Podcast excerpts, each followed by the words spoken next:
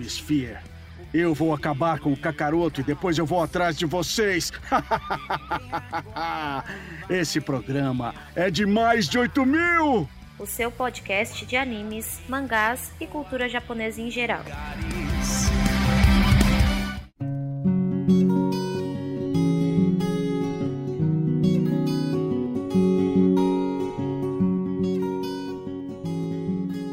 Senhores, senhoritas, ouvintes do meu coração, aqui é Jorge Augusto e não duvide de nada que viva debaixo da capa, da capa de verdade do mundo interior.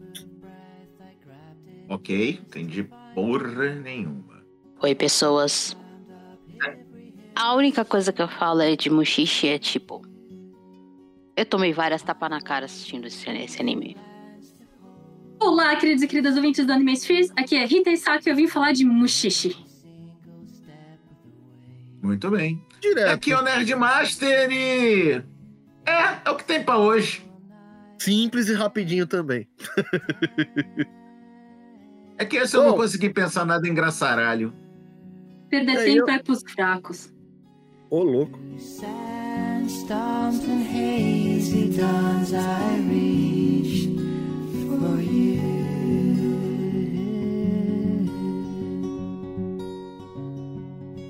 Enfim, gente, como vocês já devem ter entendido, nós hoje vamos falar da primeira temporada de Mushishi. Putz, e... eu só li o mangá.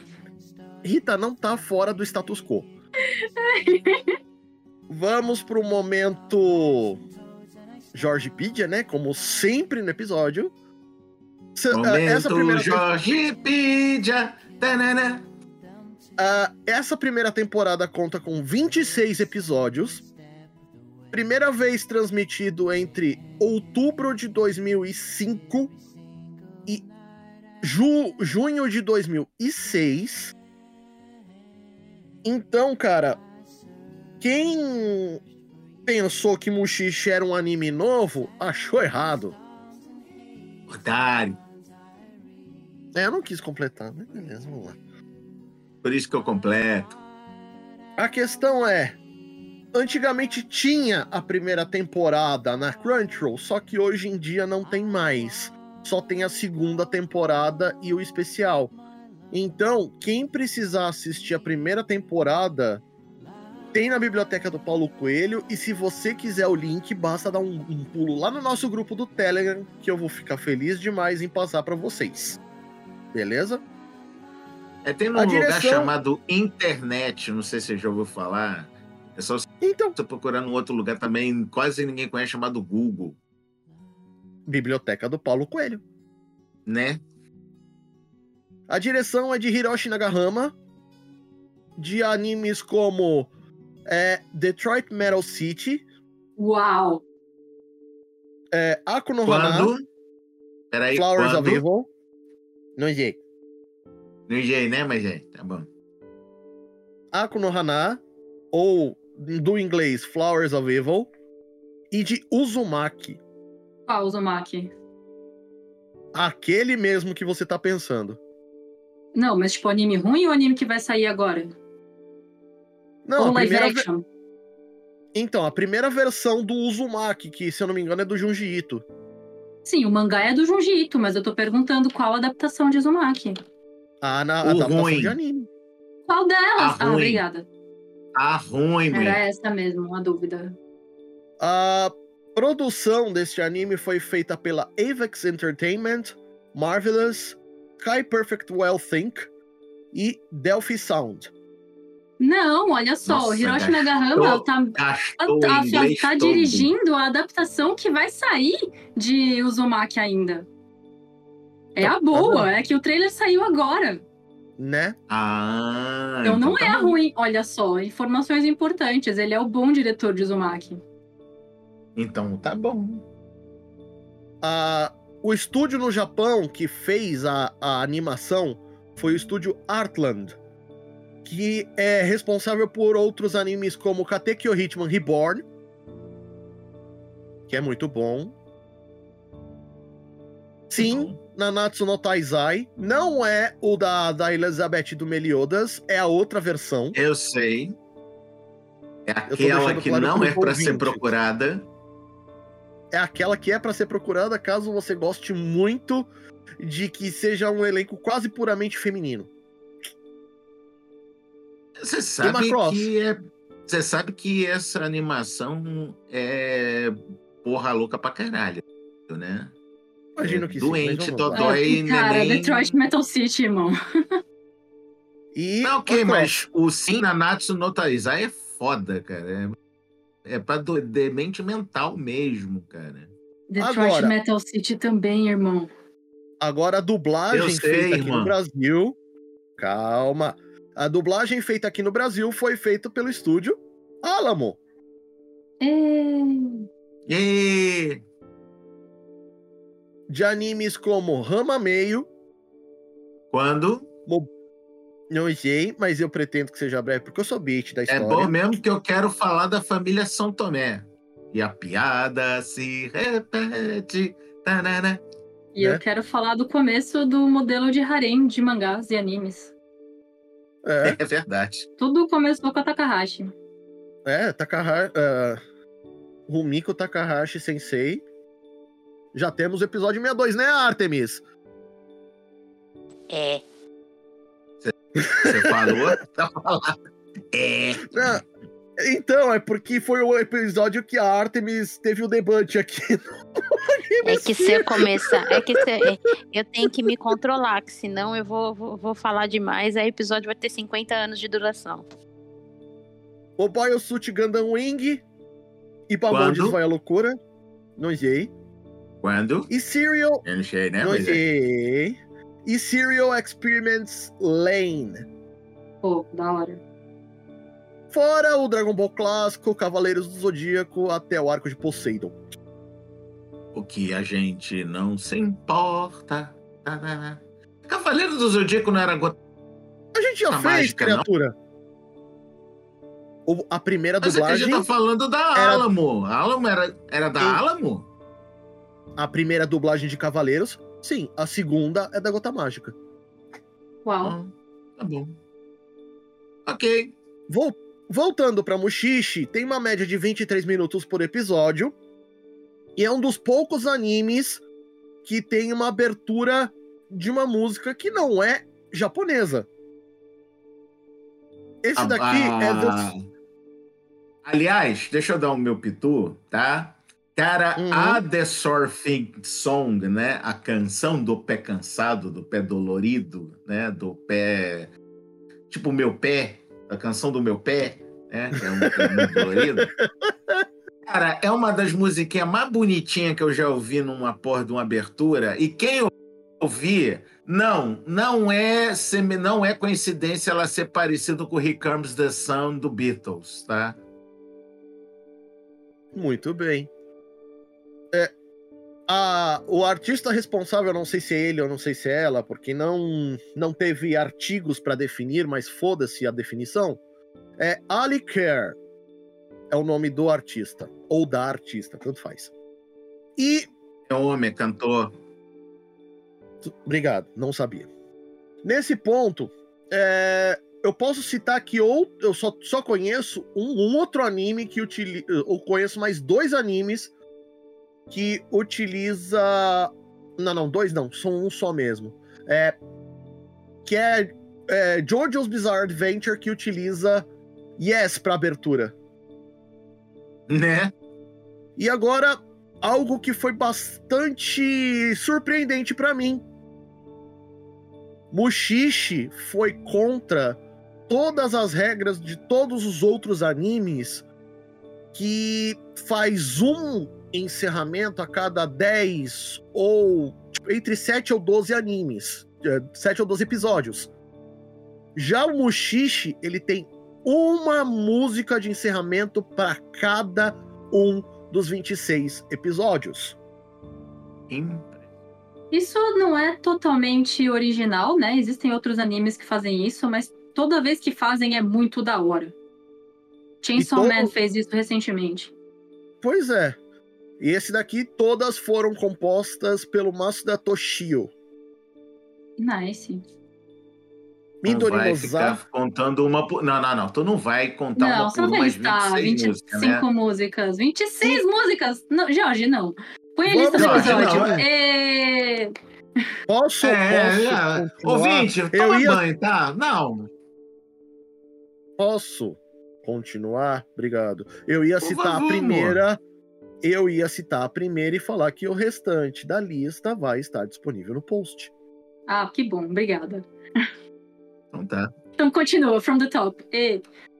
Vamos lá. E o mangá, ele foi lançado em novembro de 2000, lá no Japão.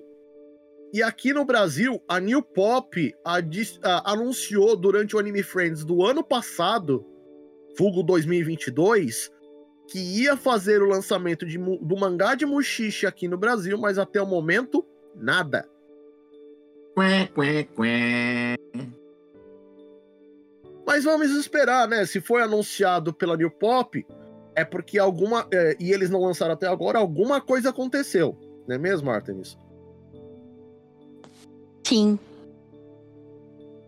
Uh, auto, autoria do mangá é de Yuki Urushi, Urushibara. É uma. É, é, é de, de, autoria de uma mulher.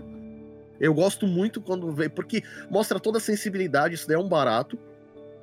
A editora lá no Japão é a Kodansha, na revista Morning. Que é uma revista seinen. Sim, faz todo sentido. E é uma revista que você só pode ler até o meio-dia. Ai, cacete. E o, são 10 volumes lá no Japão já completo. Sempre bom ler mangá já completo. Você fica sem o desespero de ter que ficar esperando o capítulo sair. E segundo o anúncio feito pela New Pop, eles iam fazer um, um formato big, ou seja, cada hum. um dos volumes lançados aqui no Brasil iam ser dois volumes do original. Ah, oh, legal o Mushishi completo em cinco volumes. Sim. E aí a gente tem o, o episódio especial, Mushishi Hihamukage, que foi lançado. Hamukage. Obrigado, Artemis. É, foi lançado e transmitido lá no Japão no dia 4 de janeiro de 2014, produzido pela Aniplex, Kodansha e Delphi Sound, e produzido pelo mesmo estúdio do anime, o Artland, só que não teve dublagem. E teve uma duração aí de 45 minutos, ou seja, o, a duração de pelo menos dois episódios. Episódio duplo. Agora, né?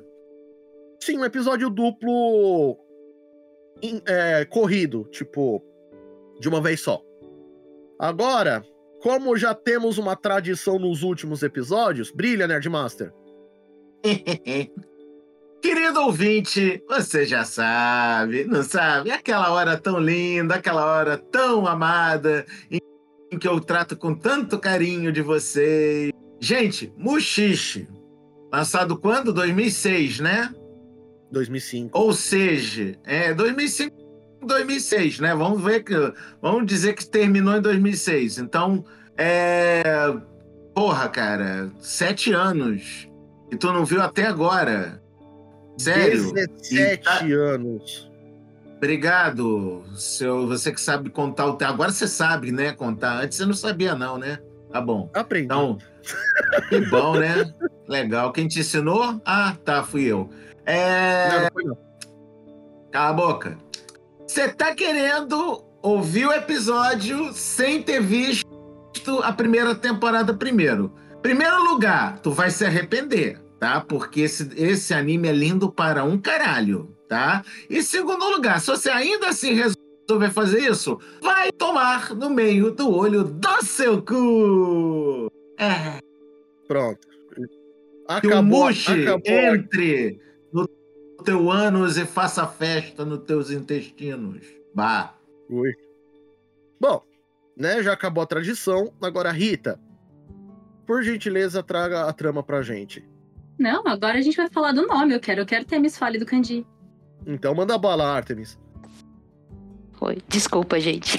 É, é, porque eu acho que é o seguinte, toda, toda quando, quando a gente tá fazendo, falando de alguma coisa que tem uma, uma outra língua, eu acho que a gente, se a gente olhar o nome de, do, do ideograma, ver o, o que que, onde que tá, onde que foi contextualizado a história, traz tanta coisa pra gente a mais do, do, do, sobre o anime que eu, sei lá, são, são coisas que eu sempre fui atrás. É uma das coisas pela qual eu fui estudar japonês, né?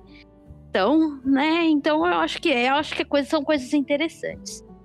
Então, se você pega o ideograma de Mushishi, né? Ele é formado por dois ideogramas. Depois eu posso colocar pro falar pro, mandar pro Jorge a imagem para colocar no, no post, tá?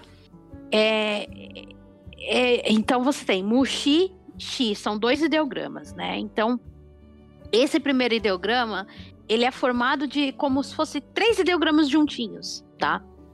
E são esse primeiro né? É, um dos radicais, é isso que eu ia explicar.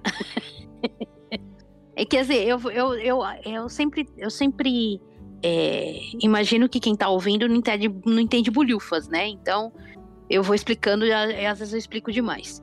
Então, assim, no japonês você tem os radicais, que são alguns ideogramas que eles são, são usados como base para fazer outros ideogramas para formar os, os, os, ideogramas de conteúdos de palavras, tá? Esses radicais são como, como se fossem os radicais de palavras que deram. É formação de palavras, só que em japonês, tá? Uhum.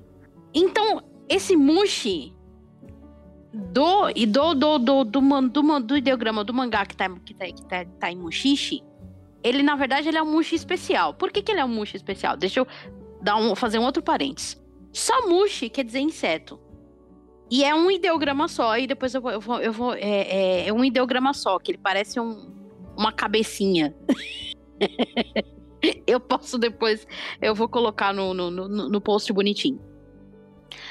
Uh, é um ideograma só. Só que no, nesse no, no, no ideograma de Mushishi, esse Mushi, ele é feito com três mushis dentro desse mushi. Eles, então, em, em, geralmente, quando você tem é, ideogramas assim, você vai, vai passa a ideia de ter muito daquela coisa, daquele ideograma mais simples, tá? Não necessariamente um radical. Por exemplo, eu tenho, tenho um ideograma de ki, que é árvore. Aí, se você vai fazer o, o, o ideograma de Hayashi, que é bosque, você coloca dois, duas árvores juntas. Aí se eu for fazer três, o né, ideograma né? de floresta, que é oh, Mori, né? você bota três árvores juntas. Sim. Exatamente. Tá? Então, o que acontece no, nesse ideograma de Mushi, no Mushishi, que não é que não é o, o ideograma o, o, é, é, é usual usado para a palavra Mushi no cotidiano, ele é um ideograma separado pra, desse desse que é usado dentro do contexto do, do anime eu não tenho certeza agora se ele é usado tanto usualmente assim com esses três mushi, né? É, agora assim, de papum. Mas eu achei legal isso. Então, ó, esse é o primeiro ideograma que significa basicamente inseto, ou uma quantidade de insetos muito grande. Tá? Nuvem de inseto. É, exato, pode ser uma nuvem de inseto. Tá? E o é segundo é ideograma. Enxame, obrigado. Manda bala, Artemis. É expert. Um expert, um mestre, um professor, um. Então seria um mestre dos, dos mosquitos. Zoando, né? É zoeira. Essa, essa foi completamente uma tentativa de fazer uma zoeira que ficou horrível. É... Pra usar a palavra apicultor também. Não, porque apicultor você tá na ideia só de, de, de trabalhar com abelhas. Ah, sim, mas são insetinhos nuvens de insetinhos e pessoas que são mestres em lidar com isso. Então, essa é a ideia. Depois eu vou, depois eu passo pro, pro, pro Jorge direitinho os, os ideogramas. Eu passo. Se eu for mandei caso... aqui no conversa geral. É porque como eu tô no, no né, peraí, eu já mando aqui no Discord também, pronto. Não, não, não tem pressa. Depois eu coloco isso no post e fica tudo tranquilinho. Vamos lá. E agora. Mas vamos lá. O resumo da trama. Do que se trata o mangá barra anime Mushishi. Sim. Ah, uma coisa que é interessante. É, no japonês, Mushishi fica uma palavra só. Quando ele passou pro inglês e ele também trouxe isso pro título em português do Brasil, ele ficou Mushi traço Shi. Isso explica... É, né? Porque é, você não. A higienização no japonês é completamente diferente de, de outros idiomas, né? Então. Não, tô falando, isso cai dentro daquela explicação que você acabou de dar, Artemis. Hum. Que é você dizer que é o mestre dos mushis. Agora manda bala, Rita. A tá nossa trama aí. Vamos lá. É... Eu vim aqui, na verdade, com o plano maléfico de falar de Jujutsu Kaisen. em Jujutsu Kaisen, você tem o conceito de maldições, que vem embasado numa questão cultural japonesa, meio shintoísta, que os japoneses acreditam que sentimentos ruins é, podem se aglutinar e criar forma, e em Jujutsu Kaisen eles chamam de maldições. Não é só em Jujutsu Kaisen, dentro do, dentro do shintoísmo isso acontece também. Tudo bem, mas eu tinha um segue. Vamos, vamos continuar. Eu... Em Mushishi, você tem o Ginkgo, que é o protagonista, que ele é um Mushishi, ele é um mestre desses insetinhos aí, porque os Mushi são essas criaturas sobrenaturais invisíveis para a maioria das pessoas que ressoam com os sentimentos. E aí a história do anime e do mangá é um slice of life, ou seja, são histórias é, cotidianas da vida desse cara, que é uma vida extraordinária considerando a nossa vida, mas não tem um plot narrativo contínuo, são só as histórias individuais das pessoas que acabam interagindo com esses mushi. E os mushi são meio que uma parcela do que poderia se tornar uma maldição num futuro possível dentro da, da crença shintoísta. E aí sim, de fato, Jujutsu Kaisen não é o único anime que fala isso, isso é comum da cultura japonesa, tanto que Jujutsu particularmente explica isso mal, mas a referência das maldições, tal qual o shintoísmo usa, aparece em diversos mangás e animes. A explicação mais clara de Jujutsu que eu já vi em um mangá foi em é, Mahotsuka no Yome, que a, explicam pra Chiaki o que, que era as maldições japonesas. E eu acho muito legal que Mushishi é essa história desse cara que para ele isso é normal. E para as pessoas que estão lidando com os Mushi pela primeira vez é um negócio extraordinário que você fica às vezes achando que era como um sonho, porque são coisas fora do que você vê todo dia, mas ao mesmo tempo é um extraordinário meio perto da morte ou não, às vezes os sentimentos são negativos ou não, às vezes os mushi são sentimentos puros da natureza, e aí você vê a expertise do Ginkgo lidando com cada um dos problemas que os Mushi trazem. É importante, é, é, importante a gente conceito, conceito, é, é, salientar que Mushishi ele não se passa na época atual, né?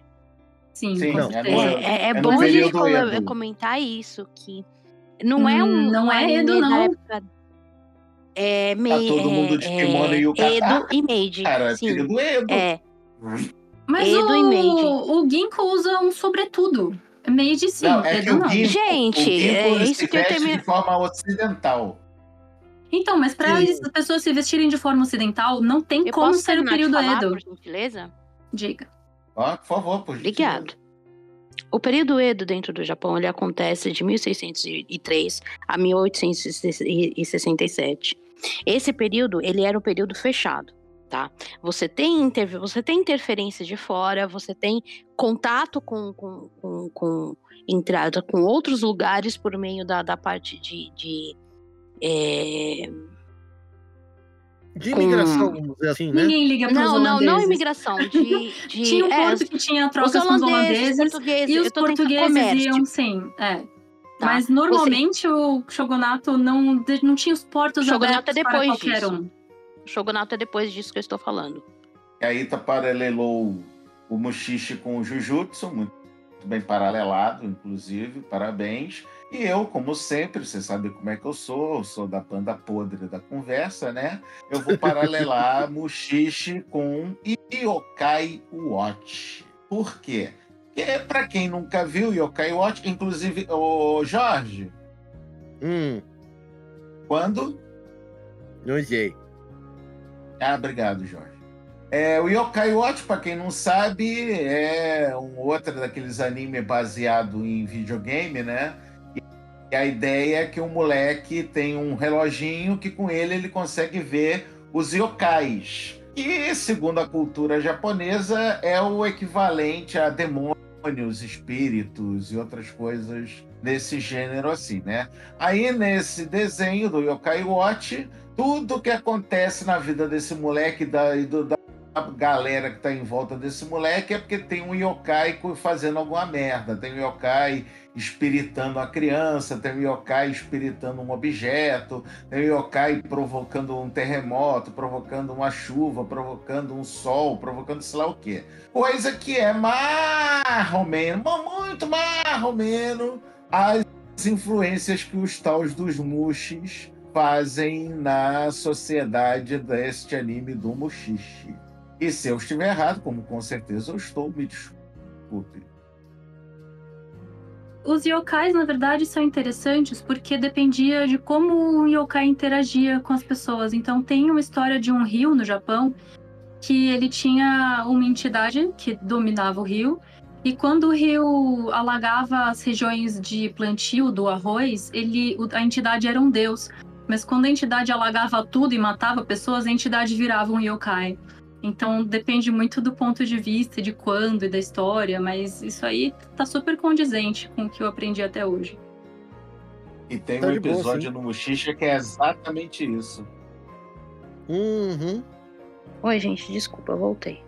Vamos lá. É, traz, traz aí a, a, aquela questão que você estava trazendo sobre os períodos japoneses. Tá. Um, Mushishi ele parece ser ambientado e por que por, por que, que eu coloco parece. Dentro de toda, toda, toda obra fantástica dentro do Japão, tá? Que inclui anime, mangá e etc e tal. Obras derivativas de, de, de, de, que não são estudos historiográficos, tá? Esse, existem muitas, muitas uh, liberdades uh, criativas em cima de tudo isso. Então, você vai ter, por exemplo, coisas que não são baseadas no. no que não estiveram no, no, período certo. Você vai ter. Uh, indícios de, de dentro da própria história de que não, não pô, por exemplo uma espada não que, que que o protagonista pode estar usando, na verdade, não, não, não, não, não podia existir, porque o, o material da espada só foi descoberto depois da época que se passa no anime, tá? Então a gente uhum. precisa entender muito esse tipo de coisa. Então que, existem liberdades criativas, existem coisas que vão que vão que vão uh, extrapolar os limites históricos, tá? Tem um uhum. exemplo clássico, né? Tem uma, uma personalidade histórica do Japão, que é o Nobunaga Oda, que comumente é lidado como um rei demônio. E assim, historicamente ele era só um cara, mas os mangás transformam ele numa pessoa super poderosa e blá blá blá. Ou consegue soltar meteoro. Isso tudo não é verdade, é, não. gente. Não sei se vocês sabem. É, não. É, Oda Nobunaga, junto com Toitemo Hideyoshi, foram os, os caras que, é obviamente que às vezes eu posso trocar, porque isso aprendi na, na, na, como eu, eu como estudei história, história do Japão na faculdade com, com um professor japonês, eu troco tudo os nomes, tá? é, eles são, são, são duas, duas figuras históricas importantes que eles foram o, o, o que fizeram do Japão o Japão. Porque antes, na época, no, no, no na era feudal, no que eles chamam da era feudal japonesa, porque por que eu falo era feudal japonesa? Porque a, a, era feudal do Japão, que a gente entende do feudalismo como você tinha um senhor de terras, você tinha os vassalos e você tinha várias cidadezinhas, como, como aquela ideia da, que a gente tem da Europa, ele acontece num tempo diferente do que aconteceu na Europa, tá? Então, o período no, no, da era feudal japonesa, entre aspas, acontece mais ou menos no período Edo, tá? Que é de 1603 a 1867. Quando você termina o período Edo, tá? Você tem. É óbvio que não é assim, olha. Dezembro de 1867, olha, vamos terminar o período Edo agora e começar a Era Mei, tá bom? Tá bom. Então, meia-noite, acabou a Era Mei. Então, não, tá, gente? Isso não funciona assim. esses marcos temporais, eles, eles entram de, de acordo com, com, Isso é feito depois do que do, do, do, do, de tudo que aconteceu, quando os historiadores vão olhar e falar assim: ah, olha, esse pedaço aqui tem características similares, então vamos chamar todo esse, esse conjunto de espaço de tempo como uma era, como, como, como um, um, um o período uh, japonês. Um período, obrigado. Um período da história, porque eles têm con, con, conjuntos, conjuntos similares de coisas acontecendo, tá? Características, sim. Isso. Muito obrigada. Então, você tem. É, é, no anime, você não, não fica claro que período que é, se ele é Meidou ou Meiji. É Meidou. É, Edo ou Meiji. Então, então eu, eu acabei de inventar isso. Tudo bem, eu entendi perfeitamente. Sabe a questão que que é que o. A... Deve passar. É, desculpa, Rita, só deixa eu concluir esse raciocínio. Dois minutinhos.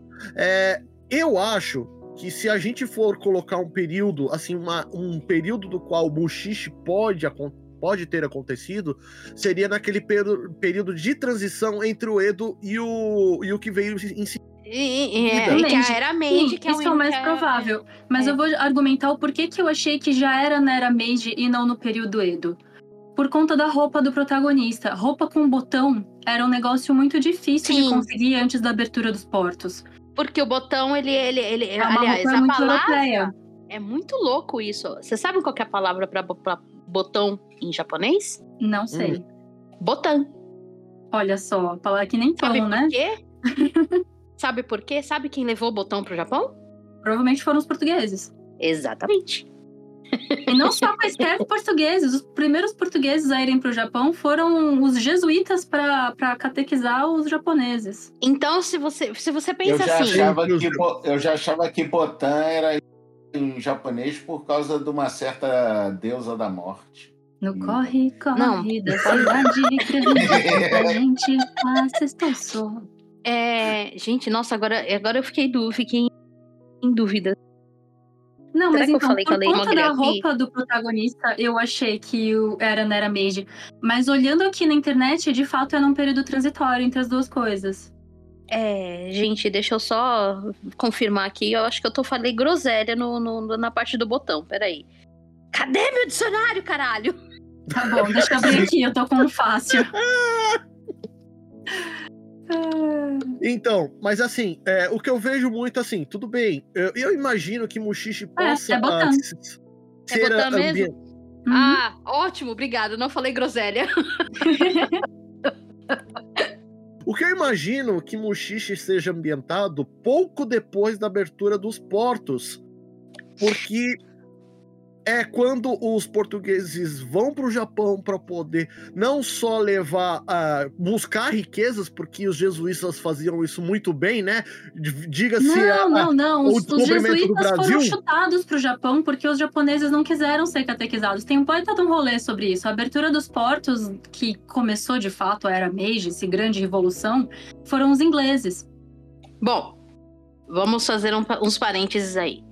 É, a gente tem, tem é, é, como eu falei naquele negócio da, da brincadeira, ah, não, acabou a meia-noite do, do, do, dia 31 pro dia 1 ah, acabou, era mês, agora vamos ser.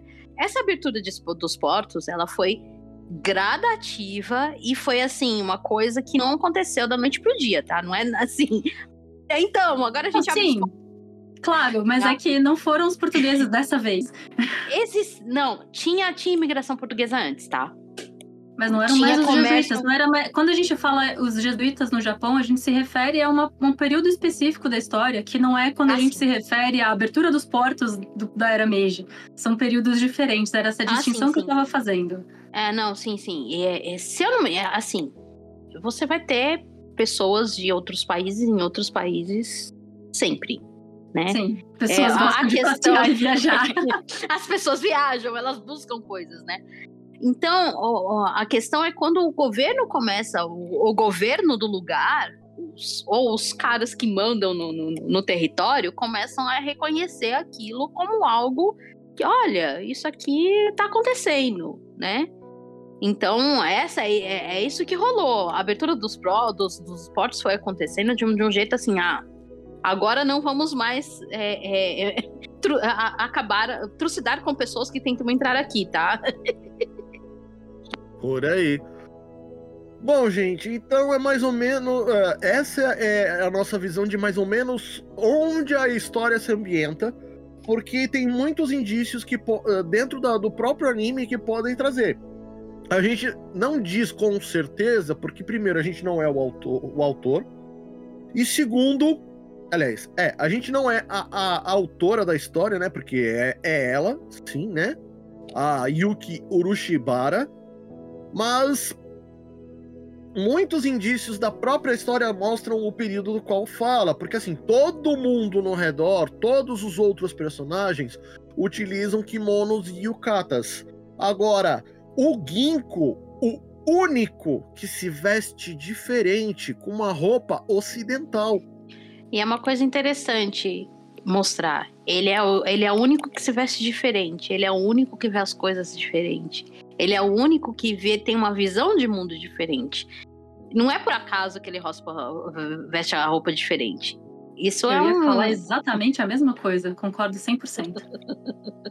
Isso é uma, uma, uma técnica de narrativa, né? Para deixar, já tirar a pessoa, quem tá assistindo, dar indícios, olha, essa pessoa não é uma pessoa comum.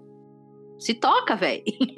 No melhor é. estilo o detetive noir, né? Que é o único cara que tá diferentão em volta da galera, né? É, pois é. Bom, é, trazendo um, assim, a gente, a, a, gente trouxe dois personagens só, porque são os do, é o protagonista e um personagem muito recorrente. Os outros, eles são episódicos, eles aparecem uma vez a cada episódio. Então não tem como a gente é, fixar um, um um personagem. A gente pode, de repente, falar desses, desses que você elencou agora. E a gente comenta sobre os personagens que mais chamaram a atenção da gente. O que, que você Sim. acha? Não, mas essa é a intenção. A gente trou eu trouxe o protagonista e um dos mais um dos mais recorrentes, porque a gente vai acabar falando é mais sobre as histórias e o, o efeito que deu em cada um desses personagens episódicos, entendeu? A gente começa Beleza. falando sobre o Vai lá, fora. A gente... Manda a brasa no gente... pro... protagonista.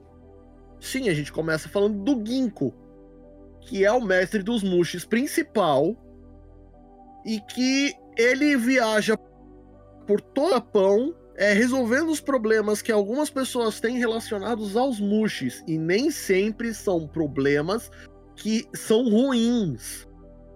De, deixando isso bem claro, porque às vezes as pessoas querem continuar daquele jeito. Nossa, é eu pensei num exemplo. Quem aqui já viu a, a, a é por... meu vizinho Totoro? Porque na casa das meninas, quando elas chegam na casa, tem aquelas fuligenzinhas com olhinhos. Aquilo são praticamente mushis. Transmimento de ah. pensação?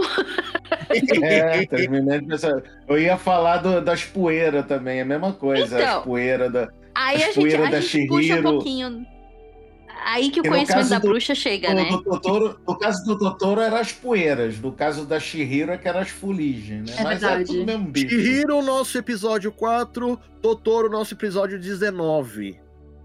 E é... eu não é. participei de nenhum. Pá. Eu também não. Eu também não, então tá Eu não bom. morava aqui ainda.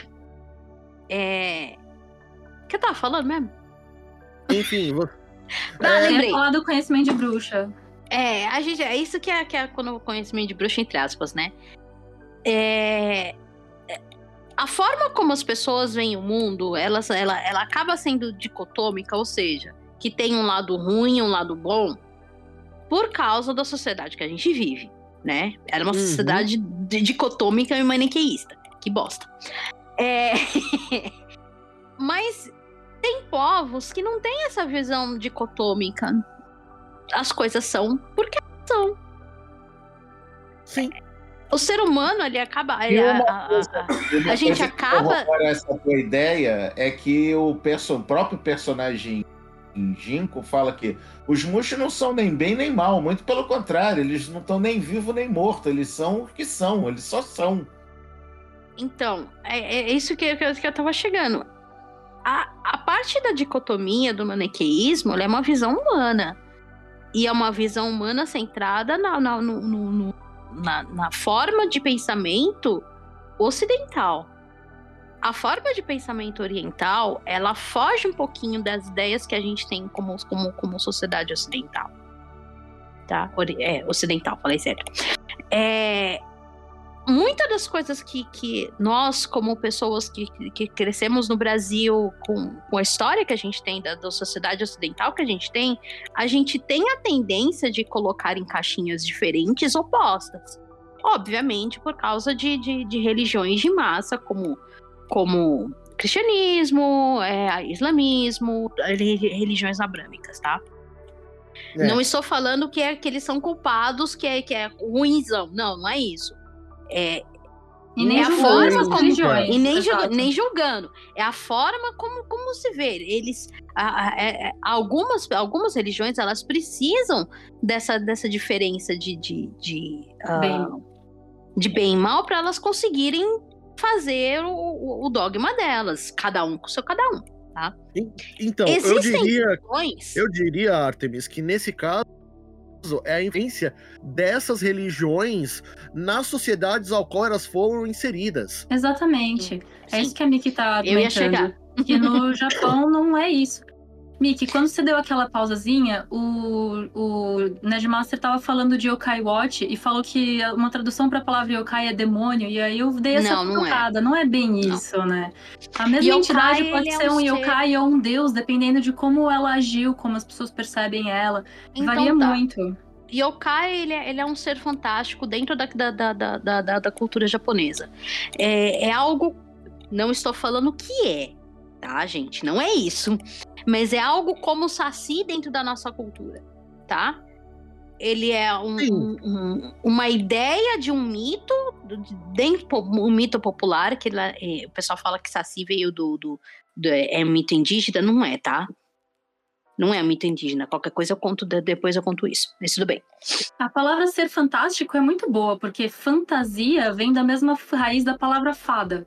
É, é meio Sim. isso. Sim, exatamente isso. Isso que eu chamo tá, de. Seguindo viagem, qual é o. Vocês, chamam, vocês me chamam para esse episódio e não vai, não vai ter. E não vai ter coisa assim? Óbvio que vai ter. Vai, mulher. Não, por isso lá. que a gente te chama, criatura. É, qual é o seio dele no Japão, meu filho? Isso, vamos lá. O, a pessoa que emprestou a voz a ele no Japão é o Yuto Nakano. Ele fez o Leviathan em Katekyo Ritmo Reborn. O Masayuki Wada. Quando? De... Era aí. Não Quando? Obrigado, continua. O Masayuki Faz uma pausa para cada um que tu sabe que eu vou perguntar, né? Né? Masayuki Wada de Detroit Metal City. Quando? Nossa, não, não. Não vai ter episódio de Detroit Metal City. E vai, Acus... a Rita vai participar dele. Não! e o Acus de Cousin Sins. Não sei qual é, então tchau. A voz emprestada a ele aqui no Brasil foi do Nestor Tiesse. Queremos ele aqui. Entre outros personagens, ele fez o Ganju Shiba de Bleach. Ou como Não. de Master, Alvejante. Ah, ah garoto bom. Ele tá ah, o cara do canhão, né? lembrei. Sim, exato. É, o cara do canhão, é. É, então, o tá. Nerdmaster não deixa eu completar as bagaças, é complicado. Ah, passar, ah, vai. O Asuma Sarutobi, de, da franquia Naruto. Quem chama ele de Sarutobi? Ele é o. Ai, tá, tudo bem. É, é, é o é Soma Sensei, tudo bem. Tudo bem, tudo bem. Sim, sim, sim, sim, tudo bem, tudo bem. Sensei fumante. o fumante. Exato. Inclusive, ele é filho do terceiro Hokage. Vamos lá. E esse a gente chama de Sarutobi. Tudo bem, tudo bem. Continua. Me ignoram. E o, o, o Raiden Tamemon de Shumatsu no Valkyrie. Quando... Esses são, são os, os personagens que o, a, a voz brasileira fez, Do né? Isso. Exato. fez isso. E não e fez, além né? desse, agora é, faz o não sei, agora é minha vez, tá? Sossega periquita que agora sou eu, tá? Vai, eu, criatura. O doutor Adachino, que você fez o favor de tirar o doutorado desse personagem, seu cretino. É o doutor. Eu deixo, é eu deixei ele. Eu deixei ele sem, porque eu sabia que você ia fazer isso. Foi de propósito. Bah! Pô, ainda mais o cara que me representa. Porra, é o colecionador da parada aqui, o excêntrico. Porra. O Adachino é o médico uh, que o Jinko conhece e ele também é colecionador de relíquias de Mushis. Qualquer coisa relacionada a um Mushi, ele quer e compra isso do Ginkgo. Ou seja, o Ginkgo é um filho da puta de um, um mercenário, tá? Que ele vende as coisas que ele consegue nas, nas paradas dele. E que tudo que ele faz, ele também recebe para fazer. Ele nunca, ele nunca fez nada de graça. É um mercenário, do, um marceneiro. Não, meu amor há de existir uma troca equivalente entre as coisas. Toca Exato. Falou, Sim, obrigado. um pouco do Ginkgo, mas a gente pulou essa parte. Tá bom, obrigado, Fumeto. É, falar com bruxa Não é só aí. Fullmetal, Não é só velho. fumeto, Não é o só shintoísmo Fullmetal. inteiro, o taoísmo inteiro sobre isso. Tá bom, tá Não bom, é posso isso. continuar. O Agora, do posso Yang é continuar? energeticamente isso. Não só o Tá taoísmo. bom, amor. a, gente vai, a gente vai puxar fio, vamos puxar fio? Não, eu queria Ok, falar do o continuar? Felipe não Gente. falou dele. Gente, gente, peraí. Nerdmaster, continua, por favor. Dá licença, viu? Por favor. Então, o Seiyu dessa criatura é o seu Yuji Ueda. Eu imagino que não tenha falado errado. Falei! Artemis. Você não corrigiu Não. porque ele falou certo. Falou certo. Ah, tá, muito obrigado, viu? Te amo também. Eu Ele sou a fez nada mais na-. Isso, viu? Que ele fez nada mais nada menos que o seu Brock, é o tarado, caçador de mulher, e o Boba Fett também lá do Pokémon. Ou seja, ele ou, ou ficava catando mulher ou ficava falando Ah, Boba Fett! Né? Muito bem. Fez isso também. E Pokémon eu quero que se lixe, então não vou perguntar porra nenhuma. É, também fez o Horoke Usui, Também né, conhecido de como Horororo, Xamã- que é o nome dele. é o Roro-Roro, Sim. é o Roro-Roro do gelo, cara. Gente fina pra caramba. Babaca, mas gente fina. De Shaman King nessa versão agora 2021. E eu pergunto, ia fazer Jorge não escapa, quando? Não Quando quero estar junto também. Tá bom, mas não Uhum. gente. Roro- Roro-Roro. Ryu da Espada de Madeira. Quando? Hum? Deixa Mas aí né? eu não quero do 2021, eu quero do original. Pã, A gente pode polêmica. fazer- Não, 2001. do- 2021 Os dois tá são muito bons. melhor, mulher. O 2021 tá muito melhor, mulher. Vai na Polêmica, minha. E Os ele também bons. fez o, o Watch Dog Man do One Punch Man, que é o, o classe S rank 12, que é o cara que se veste de cachorro. É esse aí mesmo. Esse É, mas ele é forte pra caralho. Forte pra caralho. Conseguiu derrotar o garoto? Porra. Tá. Segue É, pra, pra voz e brasileira. aqui no Brasil, quem fez Doutor Adachino foi o Fritz Guiavinto, que entre outros personagens fez o Gustave de Castelo Cagliostro quando Em breve no Anime Sphere, mais perto de você. Castelo Cagliostro. Eu tô pensando aqui. Castelo de Cagliostro Gente. é aquele do Lupin 3 que o, que É, o Lupin das- que o estúdio Ghibli fez. Eu tô tentando Isso, esse aí lembrar se mesmo. esse foi um dos que eu traduzi ou não. Mulher, se foi tu que traduziu, eu vou te dar um beijo na primeira vez que eu te encontrar, tá? Eu não lembro, velho. Eu lembro que eu fiz. Mas vai ganhar um beijo assim mesmo. Eu já trabalhei num, num, num anime que tinha o Lupin 3, mas eu não lembro qual que era. Ah, não, foi Detetive Conan. Esquece. Ah, Vai. mas vai ganhar Foi um beijo filme do. Detetive Conan. Segue, Nerdmaster. E o Fritz lá também fez o Archer de Fate Stay Night 2006, quando? Não jeito. Muito obrigado, Moisés.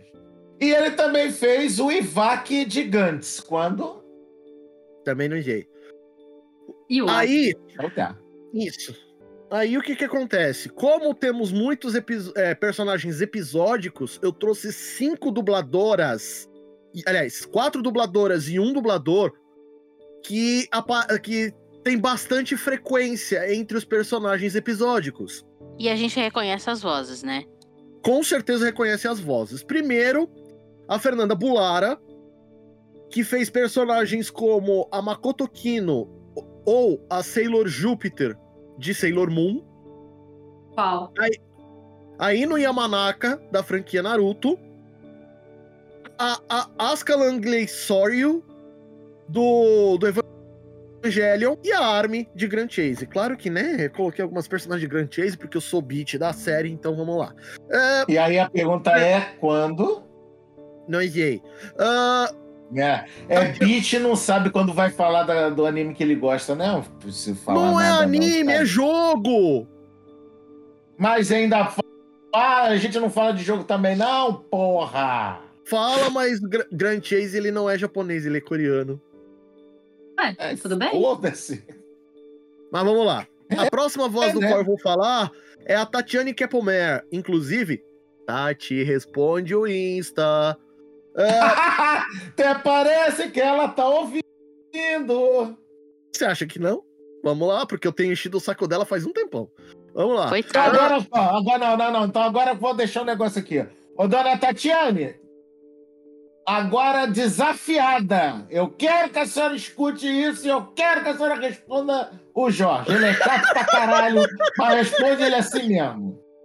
Né? Vamos lá. Ela fez outras personagens como Sakura, da franquia Naruto, Rukia Kuchiki, da franquia Bleach, como diria o Nerdmaster Alvejante, a Canetendo de. A Canetendo de Irama Meio. Fizeram o Irama Meio? Sim, não, eu tô pedindo ah? Rama Meio. Não, não, mas redublaram o Rama Meio. Eu tô pedindo. Redublar é o Ramameio. Redublaram o Ramameio? Pedindo ah, pra gente, então tá. Eu tô pedindo pra gente, pra gente fazer a porra do Ramameio desde que eu entrei nesse caralho desse, desse podcast, pô. Meu amor. Você tem que responder no Telegram, querida. O Jorge né? fala, me diz aí os animes que vocês querem pôr na pauta. Nunca, nunca tem rama meio, coloca. Eu Vamos boto lá. toda hora, o cretino é que não põe. Vamos lá e a Liri de Grand Chase Classic. Jussara Marques, para quem não lembra do programa do, do TV Cru que teve no SBT, ela que fez a personagem maluca. Depois dessa época, ela se tornou uma dubladora de mão cheia e queremos ela aqui também. Ela fez personagens como a Tenten da franquia Naruto. Ela fez a Helena do primeiro Helsing vocês já fizeram Helsing? Foi dublado na Alamo, não foi? Sim. Ah. Eu sou Vocês já fizeram dublador, Helsing? dublador da Alamo, dublador da. Sorry. A, a, a, se eu não me engano, o primeiro Helsing a gente fez. Se não tiver, eu vou colocar uma errata no post. Uh, o Tohime Mutsumi, de Love Hina. E a Mari, de Grand Não sei. Uh, temos a Fátima Noyá, que fez o Sangô em Inuyasha. Ah, Sangô. Ah, Sangô, obrigado, gente.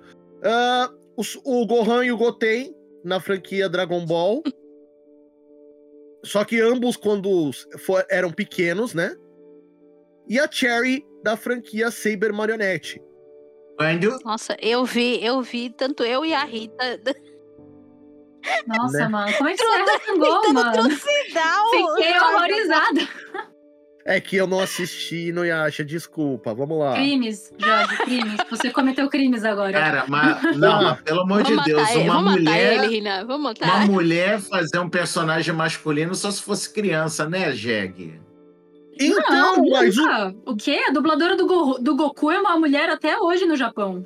Pois é. Ah, minha não, filha, mas aí é porque começou criança e não quiseram trocar. Não, não, não é assim. Não, não, é estilizado mesmo. A dubladora do Naruto é uma mulher, a dubladora do Luffy é uma mulher. Só. Bom, ainda, peraí, fez, peraí, peraí, peraí. Um aí você tá Não, aí você tá considerando a Úrsula Bezerra como mulher, né? Você Nem tem que entender sou. que depende da, da, da, da, do ponto de perspectiva tá da pessoa. Como que ela se identifica eu como sei, mulher e não é mulher? Não tô prestando atenção no que...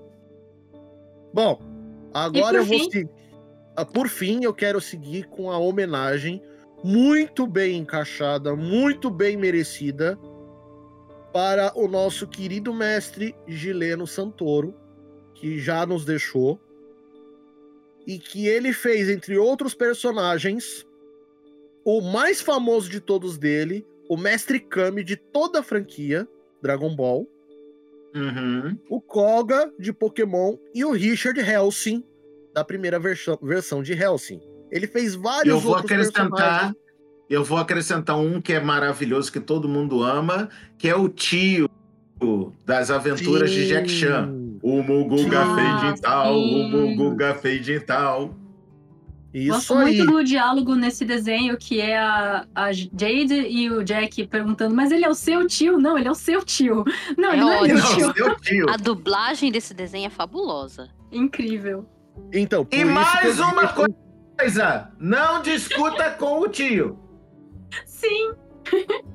Então, ah, Gileno Santoro, sentiremos muita falta do trabalho absurdo que ele fazia em todas as dublagens que ele se colocava.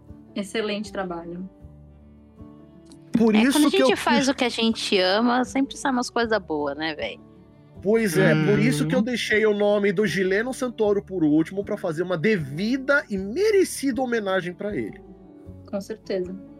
Bom, agora vamos à discussão e antes que o Nerdmaster comece a latir, sim, eu deixei em branco para que a gente possa ter uma abertura maior. Primeiro lugar, só para título de curiosidade, Lati vai a. Deixa pra lá. Porque Ah. assim, Então eu vou Da interromper e dar minha opinião. Ê! porque assim, da última vez que eu Vai, deixei a discussão em branco, ele fez questão de contar isso no, no podcast. Então eu já tô deixando avisado de antemão, porque eu coloquei em branco, porque eu sabia que isso ia render uma boa discussão. Então, meninas, o que vocês tiverem já tava, discutir, já tava vamos, rendendo, né? Sim. vamos abrir, vamos Me, me cha- abrir me chama sessão. pro episódio, chama a Rita, a Rita pro episódio. Não quer que tenha discussão. Exato. Então, por isso mesmo que eu não coloquei nada. Pô, vamos lá. Tá. É, Isso, é- isso é legal que o Jorge conhece Agora muito bem lê o a pessoal que faz pauta. episódios com ele, né? sim. Para ler a pauta, Jorge. Não faço questão. Rita, Artemis, por favor, vamos continuar com a questão de como que o que, como que Mushishi ele ilustra todo o comportamento dos Mushis e de como tem o relacionamento entre os Mushis e as pessoas. Posso puxar É, o fio de uma posso. coisa que a Rita, a Rita falou um, um tempo atrás? Puxa. Bora, bora. Fala. É, Puxa. as coisas de pessoas que tem, que tem. Essas pessoas de. que puxam os fios de onde, né? Isso, então. puxa o fio. Puxa o fio, vou puxar o fio. E eu vou, vou costurar justo, in- inclusive com uma coisa que o Nerd mais falou. Eu não, não, eu não estou anotando nada, tá, gente? Isso é só minha cabeça funcionando feito a louca. É, Como eu tava comentando da- daquele negócio, é, a, Rita, a, Ri- a Rita com- comentou da visão que, que ele, que, do, do, do rio, ah, do rio que, que era um, um- um caminho, etc e tal. A visão cosmo, cosmogênica da maioria da- das, das pessoas que moram no Japão, ela é muito diferente da visão cosmogênica de um brasileiro. O que, que é essa visão cosmogênica? É justamente como a gente vê o mundo. O que, que a gente entende como, como sagrado, o que, que a gente entende como como é, como mundano, que, como que a gente vê as coisas, né? É, o sagrado, o mundano e o profano, né? Vamos dizer o que é verdade. É a Eu não queria entrar no profano, porque o profano é um conceito, tá? É, existem, existem culturas que não têm isso. Bom, mas voltando, voltando no fio. Tá? Essa visão, a visão das pessoas, de- de- dentro da, da- da- de pessoas nascidas e crescidas no Japão, você tem muito por, por, por influência do shintoísmo, a, mai- a maioria das, tanto é que tem um ditado que fala, o japonês ele nasce shintoísta, ele ahn, casa, no catoli- ca- casa no catolicismo e morre no, no, no, no budismo. Por causa que- das cerimônias que tem durante, durante, durante etapas da vida, né? É, é, não, é exatamente isso. Então, você vai, você vai ter, assim, várias, várias, várias a- a- dessa cosmovisão é que tudo tem vida. É uma visão mais animista. Que é uma visão shintoísta, tá? Tudo tem vida, ou seja, o rio tem vida, o ar tem vida, tudo que tá no, no, no, ao seu redor tem vida. E isso é transposto na, na hora que você vai tentar explicar fenômenos naturais. Então, se você, você, você tem você tem um rio que ele é um rio que ele, tipo, ele alimenta as, as, as sociedades que tem ali em volta, mas que de repente, por causa de alguma de alguma alguma mudança natural do rio transbordar, eles vão interpretar que, pô, o deus do rio não é mais não é mais tão legal. Deus no sentido de divindade, tá? A divindade uhum. que mora no rio não é tão legal, ele tá puto, ele tá bravo. Então, é, é a, a forma de interpretação de, da, das, das visões de culturas que são mais animistas, que é justamente isso, que tudo, tudo é animado, tudo tem vida. E, quando, e você transpassa, transpassa isso para yokais, transpassa, transpassa isso para a visão de, de, das coisas, de, de, de histórias e dos mushishi. Sim. É, aproveitando o seu. Tudo, né? Então, aproveitando o seu gancho falar de, de um determinado rio. No, em Mushishi é, existe o rio de luz que corre na parte mais interna e não visível deste mundo que nós vivemos. Linhas Lei! Exatamente, exatamente, Linhas Lei. Que trans, transporta toda a energia de vida do mundo. Inclusive, é onde a maioria, se não a esmagadora maioria, dos Mushishi viajam entre os pontos de poder no mundo para que possam aparecer na superfície para que sejam vistos ou não pelas pessoas que podem fazê-lo. Eu falei brincando linhas lei, mas eu nem sei se todo mundo entende o que é linhas lei, tá? Lembrando que. É, tem bastante em Isekai, os ouvintes do Nemisphere talvez saibam. Pois é. Principalmente os jogadores de Genshin Impact vão saber bastante bem o que é linhas lei. Parênteses, que... linhas lei existem de verdadeinha, tá? Sim, porque as linhas lei são basicamente os rios energéticos de vida que rodam junto com todas as toda a outra, todas as outras energias do mundo. Posso fazer uma comparação? Por favor. Vocês já viram aquele, aqueles mapas de de Gente, aquele negócio que você coloca agulha na, na pele para curar as doenças, esqueci o nome. Acupuntura. Acupuntura? É, é vocês já viram, já viram aqueles mapas de acupuntura que você tem os, os pontos, que você tem as, os, as linhazinhas no corpo humano e os pontos? Hum. É. Guarda esse mapa mental. É Agora imagina que. A... De, é o fluxo de ti, né? É, é o fluxo de ti, né? É o fluxo, fluxo energético de Ki. Sim. Tá. Guarda esse mapa mental. Agora imagina ele numa escala gigante. Tadã. Você tem as linhas lei. As linhas Sim. lei são as linhas energéticas que a gente tem no nosso corpo, né, etc e tal, são as do planeta. Agora a gente pode, eu vou fazer um outro parênteses ainda. Sabe aqueles monumentos que nunca ninguém sabe como, como apareceram e etc e tal? São os pontos de acupuntura. Sim, são os pontos, vamos dizer assim, os pontos vitais. Onde tem mais energia, lá, lá, lá, lá, lá. Não acredito muito nisso, não, mas tudo bem. Não, mas assim, é, se você pegar, Rita... Não, é que eu estou falando que tem, tem, existem, existem pessoas, existem culturas que acreditam que creem nisso. Então você, é, dependendo de, de é, qual, qual cultura que você está você tá observando, você vai ter locais que são considerados sagrados porque elas são exatamente convergências dessas energias, tá? Sim. É... Sim, mas você também pode ver o ponto de vista metafísico que a energia foi acumulada lá porque alguém deu uma importância para aquele lugar. Exatamente. Eu, não, eu, ia ter, eu ia colocar exatamente isso depois.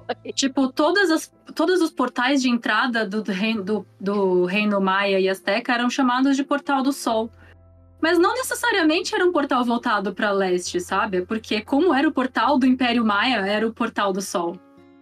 Então a importância estava no portal e no Império, e não necessariamente no sim, Sol. Sim, sim. Não, é, é assim, é, é, na energia, energia não, nada, nada se forma, tudo nada se, se forma do nada, né? Nada se cria, tudo se transforma. Isso, exatamente isso. Então, esse é o ponto que eu queria chegar, porque assim, os lugares de poder que existem no mundo, sendo monumentos ou não, a questão é é aquilo que o lugar é, é, é, é o lugar que foi feito o que o humano fez dele. Então, assim, se o humano sabe que aquele ponto de poder, aquele lugar específico, ele transborda energia natural, ele vai ser utilizado independente do, do, do, do pano de fundo que o humano fizer por ele. Mas é, eu tô dizendo que é bem possível que seja ao contrário, Jorge. Sim, exatamente. Os humanos foram fazendo o negócio e aquilo agregou energia. Também, isso também acontece. As duas Sim. coisas são possibilidades que coisas. a gente não tem e como a... ir lá e ver, não tem viagem no tempo. E, a... e ainda é ver tem... Um outro, é ver um outro quando, exemplo Quando acontece as duas coisas juntas, né? Sim. Quer ver um outro exemplo de linha de lei usada também na cultura pop? Aquele, infelizmente, desmerecidamente mal falado filme das Caças Fantasmas. Eu tô falando desse jeito que eu amo esse filme, mas muita gente jogou pedra nele. Eu adorei. Eram mulheres. Eu também adorei. E o bandidão da vez, né, que era um maluquinho metido a, a metafísico, ele fazia uso de linhas de lei para energizar a máquina do juízo final dele. Então, faz sentido é... com a lore de, de, Ghostbusters, porque no primeiro filme, ou segundo, eles conseguiram usar a Estátua da Liberdade justamente pela energia Como que a estátua exatamente ganhou. Isso. Foi o exatamente segundo. isso.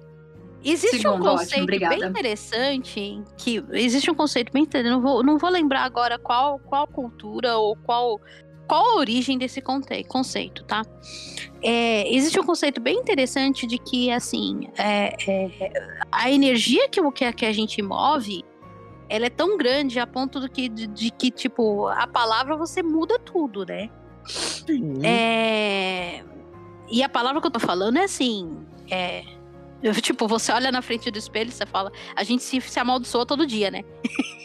Puta, você tá feio hoje, hein, caralho. Todo é mundo tinha que ser mais gentil consigo mesmo. então, é isso que a Rita. A Rita. A Rita. Tô, tá terrível hoje.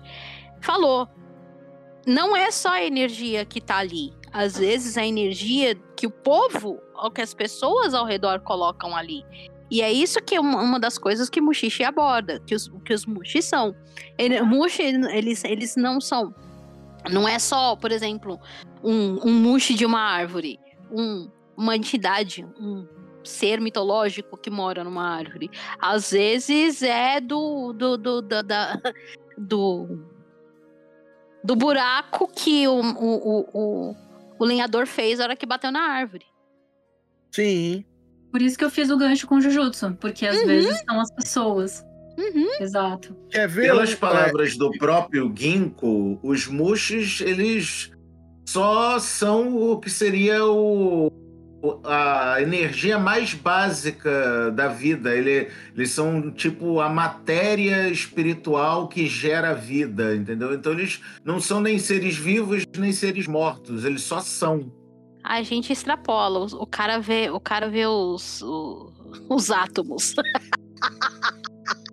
Quer ver Não, uma... Eu queria fazer um paralelo também com Mushishi. Tem, é, porque assim, eu gosto de Mushishi por conta do ritmo e da ambientação. É, é, um, é. é um mangá muito melancólico, mas ao mesmo tempo que leva tudo muito a sério. Ele não tá querendo te zoar com nada. Ele é um cara, é um mangá muito sincero, né?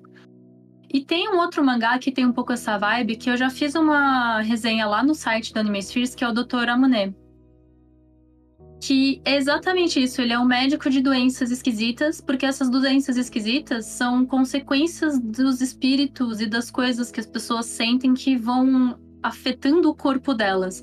Mas é mais moderno. Tem uma menina que ela começa a chorar lágrimas de shoyu e maionese e coisas assim, porque ela tá segurando tanto os sentimentos que eles saem pelos olhos como tempero. Então, lembrando, pessoal, que Dr. Ramone é uma das resenhas que tem no site, inclusive é cortesia da Rita, por isso que ela Sim, e o anime já acabou. Se vocês quiserem assistir, tá, tá, tá da hora o anime de Dr. Ramune. O mangá acabou também. Quer ver uma e coisa eu sinto que, é... que, o Ginkgo parece muito com o Ramune, porque eles são pessoas que, tipo, olha, você veio até mim com esse problema e eu vou te ajudar. Mas se você não quiser resolver esse problema, tá tudo bem também, sabe? Se você que acha é o... que isso é um problema, a gente te ajuda, mas não precisa. E que é justamente é, algum dos papéis que os. os uh, gente, os sacerdotes, eu não sei, não sei, tá, esqueci, fugiu a palavra agora.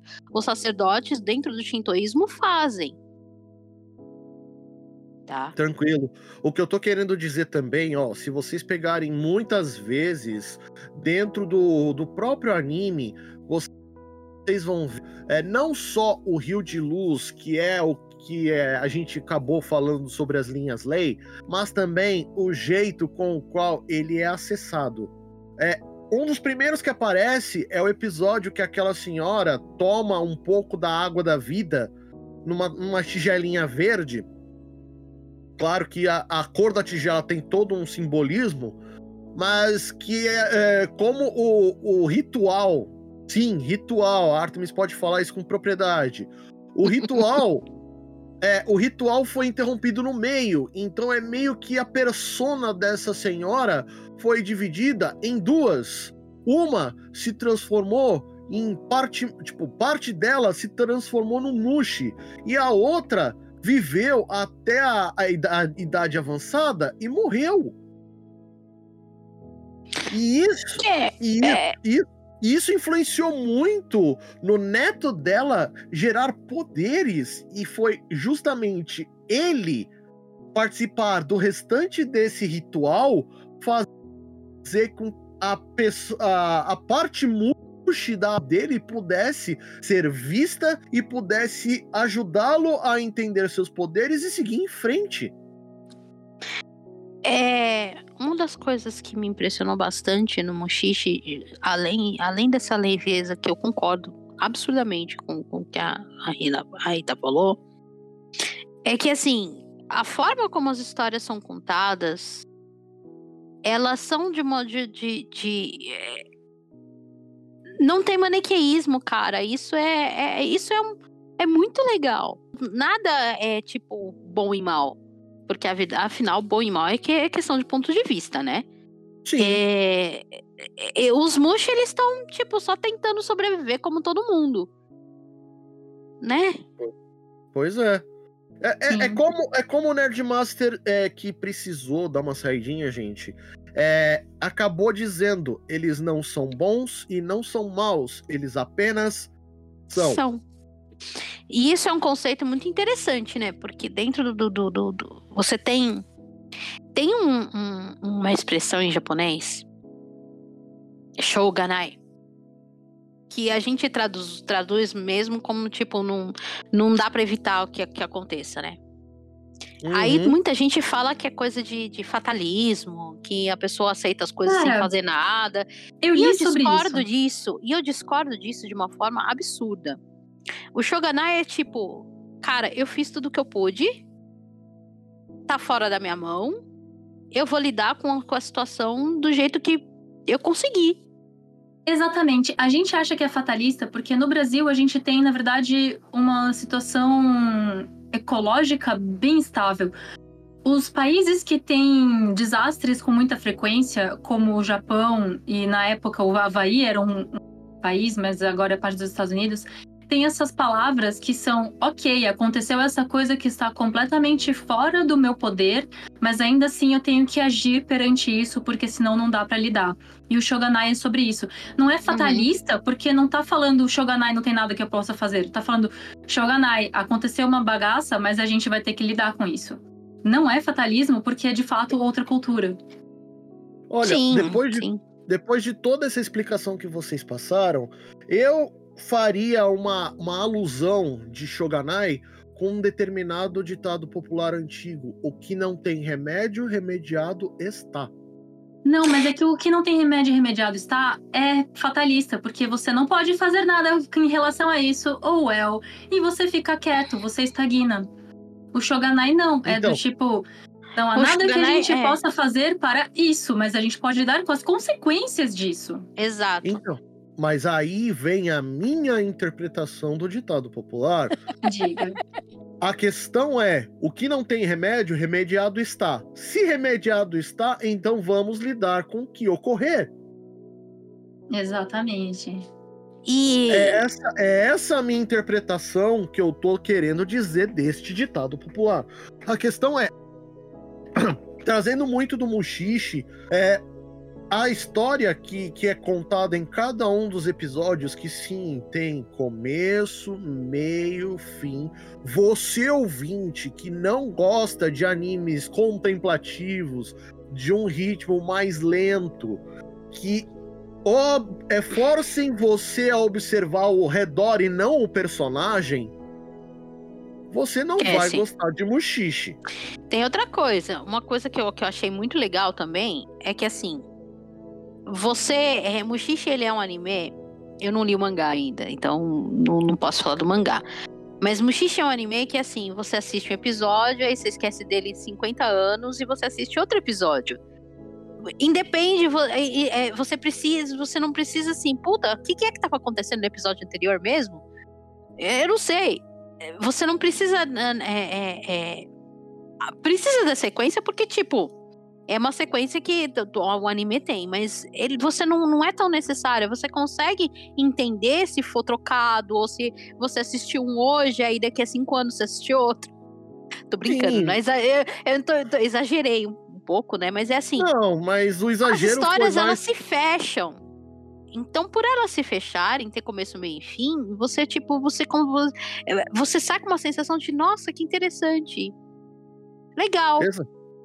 Então, a questão, assim, o exagero, eu, eu, eu falo mais, o seu caso de exagero não é tanto um exagero, é mais uma extrapolação do conceito, porque assim, é, Mushishi, Primeiro, ele não é repetitivo, como muitos animes que, que são contemplativos são.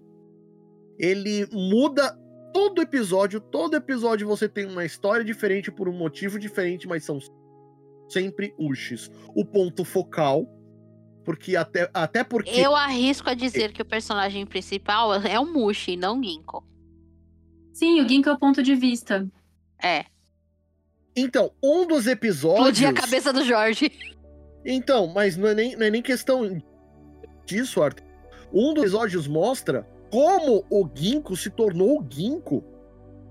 Como ele era um, uma pessoa, entre aspas, milhões de aspas, porque normalidade depende de códigos de sociedade que não vem ao caso aqui. É. O Ginkgo era, só, era uma pessoa comum até que ele se envolveu com a mestra dele, que era uma mestra dos Mushis, que vivia perto de um lago que tinha uns, um, alguns peixes prateados. E se você pegar a tradução do nome Ginkgo, criança de prata, tem tudo a ver. E isso tem. É, eu não sei, não, acho que quem, quem que lê o mangá, é, a Rita pode dizer melhor, né? é, isso provavelmente deve ter deve ser uma coisa de, de você pegar muito mais você lendo o mangá do que assistindo um episódio, não é? Cara, o mangá, ele. Como é que a, a cadência do, do, mangá ele é assim também? Ler o mangá é tipo nadar no rio. A água só passa por você e você sente o frio no corpo depois, mas você não lembra exatamente da água específica que tava em você, sabe? Eu lembro muito Você mais lembra do que da eu experiência. senti. Eu, é, eu lembro muito mais do que eu senti lendo Mushishi do que das minúcias específicas da história. É, exatamente a mesma coisa que, que aconteceu comigo agora que eu assisti o anime. Tanto é que a hora, o que que eu falei? O que, que assim, eu falei o traço, Eu lembro que o traço do, do mangá não é particularmente bonito, mas ele é muito sentimental, sabe? Você sente o que os personagens estão sentindo com aquela arte. Pois é, Mushishi é um bagulho muito sensorial, cara. Sim, é, é uma experiência. Não, não assim, em qualquer mídia. Porque assim, uma coisa que eu digo é cada pessoa vai ter uma interpretação diferente de Mushi, porque é, eles trazem uma história que pode ser interpretada de milhares de maneiras diferentes. Porque afinal todas as pessoas são diferentes e veem o mundo de forma diferente. E nisso Exato. tá a maravilha das coisas. Exatamente. Imagina se todo mundo fosse igual. Nossa, seria Ia ser um porre. que, Tinha um episódio de Padrinhos Mágicos que era assim. Tinha, eu pensei, porra, velho. Pois é, e Mushishi mostra muito bem essa questão da diferença. É, tem muitos episódios que falam que os Mushishis trouxeram é, comportamentos ruins para a sociedade que vivia naquele local. Mas tem um episódio que eu lembro bem, que é o caso de uma menina que ela, ela teve um Mushi é, inserido dentro do próprio corpo e que e ela ela ficava jovem durante o dia, chegava no final da noite, ela envelhecia. E depois disso, depois que o Mushi que estava dentro dela morria e chegava um novo Mushi, ela, ela rejuvenescia e voltava. Aí, quando o Ginkgo foi remover o Mushi dentro do corpo dela, foi dito com, com palavras muito similares a esta. A criança viu o tanto da vida que ela ainda tinha para viver e ela se sentiu é, preocupada. Ela se sentiu, como posso dizer, ela se sentiu ansiosa por toda aquela vida que ela tinha pela frente. E coisa que ela não sentia enquanto estava em comunhão com o Mushi. Porque era como se ela morresse todos os dias. Mas a gente morre todo dia. Sim, não, tô falando. Eu não tô falando. É isso do, que é, uma, é, um ponto legal do Mush, do, do, do, do, do Mushishi, e que bate bastante com, com, com o que a Rita falou sobre isso, sobre a experiência sentida. É. A gente. É, é, é, a gente assiste, e por isso que eu falei que eu tomei porrada, né? Porque a gente assiste e a gente precisa de um tempo para conseguir digerir tudo. E é que muito legal. são episódios episódicos e não uma história completa, porque eu não teria Exato. como conseguir ler tudo de uma vez, porque eu ia passar mal. E porque assim, ia ser muito intenso emocionalmente. A gente. É, é, você, você consegue. Até você digerir tudo. Você pode, obviamente, assistir tudo de uma sentada, porque, né, existem pessoas assim, né? Mas Cara. Abraço, Nerd Master. Mas até aí, cada um, cada um vê as coisas de um, de um jeito. Tem, tem, eu gosto de. Eu sou a pessoa de, de, de tipo de pessoa que eu gosto de, é, é, de secar aquilo que eu tô assistindo. Eu gosto de pensar naquilo que eu tô assistindo. Eu gosto de interagir com, com, com aquilo que eu tô assistindo. Então, para mim, como, como, a, como a Rita, Rita falou, para mim, eu ver um episódio e não, não, e não ficar ruminando é praticamente impossível. Pois é. Aí o que assim, voltando àquele assunto, tudo bem, nós não somos os mesmos, nossas células morrem todos os dias. Nós somos diferentes hoje do que nós somos ontem e seremos diferentes amanhã do que somos hoje. Mas o que eu tô querendo dizer naquele, naquele, naquele ponto de vista de quanto de vida nós temos pela frente, eu estou falando do nosso nível mental, em que nós vamos acompanhar a nossa vida até o final. Mas tem a ver e... com o Mushi também, considerar uhum. a efemeridade da vida. Então, se, uhum. mesmo que eu tenha, sei lá, 30 anos hoje, tenho 31, vou fazer 32. Se a minha expectativa de vida é viver até os 99, eu posso ser atropelada amanhã. Pois é. Então você tem isso na sua vida. Eu posso estar tá vivendo e envelhecendo a minha vida inteira hoje, porque é tudo que eu tenho. Eu só vivo o presente.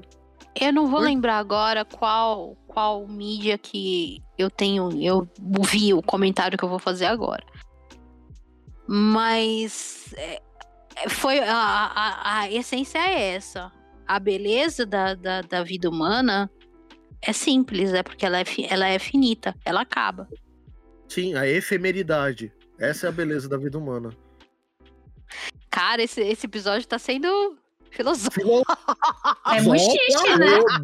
Não, mas é, é, é, o que eu posso dizer para vocês, ouvintes, para você Rita e para você Artemis. Mano, se você assistir Mushishi e você é uma filosofada, tem algo de muito errado com você. Sim, o mangá e o anime é muito contemplativo. Acho que era essa palavra que eu queria. É, mas é mesmo. Sim, é, é a palavra que eu venho falando desde o começo do episódio. É verdade, é verdade. Desculpa. Não, mas é, é, Eu acho. E por isso que eu falei que eu tomei vários tapas na cara. Porque eu falo Mas brincando, né, é. né? Que é, a forma como eu vejo a vida é, é assim, eu tomo, eu tomo, eu tomo as, as tapas na cara, as tortadas na cara da divindade, né? Que a divindade vai jogando as tapas, a torta na cara, a torta na cara, aí vem a torta com tijolo. Eu, aí eu realmente, eu, é, às vezes eu acordo, né, para as experiências que a vida quer ensinar, né? Eu acordo com a torta com tijolo. Eu não espero o piano cair na minha cabeça, não. É bem por aí. Bom, gente, Muxixe é tudo isso e muito mais. É, só temos esses dois personagens episódicos, que é o, o Ginkgo, que é o personagem principal, e o Doutor Adashino, que é o cara que é colecionador de itens, onde temos a inserção de Mushis. Nós temos. Uh, claro que foi em um episódio só, mas a gente tem a Guardiã da Sabedoria dos Mestres dos Mushis, que também é mostrado como é gerado aquilo ali, é absurdo absurdo. É. E assim, é para finalizar a questão toda é se você gosta da, desses animes contemplativos que você para, observa, pensa, raciocina, filosofa a respeito dele, esse é o seu anime. Agora, se você é imediatista, é, gosta muito de animes que, que, que, que, que são frenéticos, que tipo, você não dá meia olhada pro quadrinho seguinte, desculpa, Mushishi não é um anime para você. Ou é, né? Porque aí pelo menos a pessoa para. Mas às vezes parar. ela tá muito estressada na vida e ela só quer ver coisa boba, sabe? E aí Mushishi é muito. demanda muito da cabeça e você não tá num bom momento, eu entendo não Exato, querer ver Mushishi. Entendo. Às vezes Exatamente. você quer ver o Isekai da Vending Machine. Tudo bem. é. Enfim, gente, uh, vamos Enfim, procure endorfina. é. Sim, cada um busca própria, os próprios mushes no quintal. Pois é. Bom, o que, que eu achei de Mushishi? Cara, além do que a gente já falou, que a abertura é muito gostosinha de se ouvir, cara, o traço desse anime é lindo e as histórias são ao mesmo tempo felizes e tristes, se é que se dá pra falar isso, cara. Eu adorei de montão Mushishi. Espero realmente que a segunda temporada seja tão boa quanto foi essa primeira. Bom, gente, é, nós encerramos o episódio por aqui. É, Artemis, fala aí das commissions que você tem feito de desenho. Ou, não, é exato. É, é, depois, eu, depois eu deixo o Twitter lá, eu, eu, eu, tô, eu tô desenhando, eu faço commissions de desenhos de fanarts. É, no tu, o, o, o, Jorge pode colocar o, twi, o tweet lá depois com os preços. Os preços lá. Como eu tenho, eu passeio mais pelo fandom de Final Fantasy XIV 15 e do fandom mais em, em, inglês e japonês do que em português, os preços estão em dólar, né? Mas manda uma mensagem, conversa comigo, a gente, a gente né? Ajude, ajude a, a, a fadinha aqui continuar continuar vivendo. Aju ajude essa fadinha a seguir em frente, entendeu? O trocadilho. Uh, uh, uh, Mas deixa pra lá. Rita, aqueles, aqueles seus jabás de sempre. Olá, queridos e queridas ouvintes do Anime Spheres. Aqui é Rita Isaka. Muito obrigada pela presença de vocês nesse episódio que foi meio caótico, mas eu acho que no final deu tudo certo. Eu sou arroba Rita Isaka em todas as redes sociais. Você me encontra no X, no, no Blue Sky, no Instagram, onde você me procurar. Eu tenho outros podcasts, eu participo do QuestCast e da Dungeon Geek jogando RPG. Eu faço parte da equipe do SciCast falando de ciências. Acabou de sair meu episódio falando de cefalópodes e polvos. E eu também, às vezes, apareço na Dragão Brasil. Olha só, será? Nem. Então é isso, obrigada. Estou aqui falando de anime e vai ter episódio da segunda temporada de Jujutsu, porque eu não vou deixar o Jorge deixar essa passar. eu sei disso. Bom, gente, além do Animesphere, que é ideia minha, Eu faço parte do Paranerdia, que a gente está reconstruindo o site devido a um ataque hacker.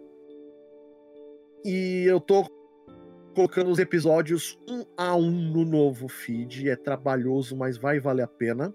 Eu também faço parte do Mindstorm Productions, que é um blog que, que a gente coloca como conceito de Netflix de fanfic. Inclusive, nós tivemos uma live esses dias que a gente falou com as meninas do Fanficast, falando sobre como a gente escreve, como a gente deixa de escrever e como a gente fala a respeito de fanfic como um todo. É claro que o blog começou com coisas de tokusatsu e anime, mas isso vai muito além. Obrigado por você que ouviu até aqui. Vai ficar agora com o nosso momento jabá de todas as nossas redes sociais.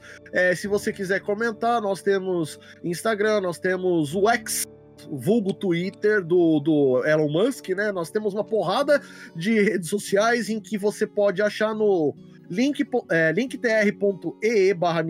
Você vai encontrar todos eles lá. Não precisa ficar se preocupando em decorar tudo, vai estar tá lá. Então, basta seguir em frente e obrigado por estar com a gente. Até a próxima.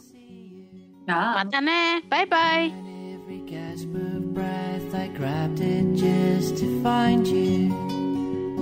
I climbed up every hill to get to you.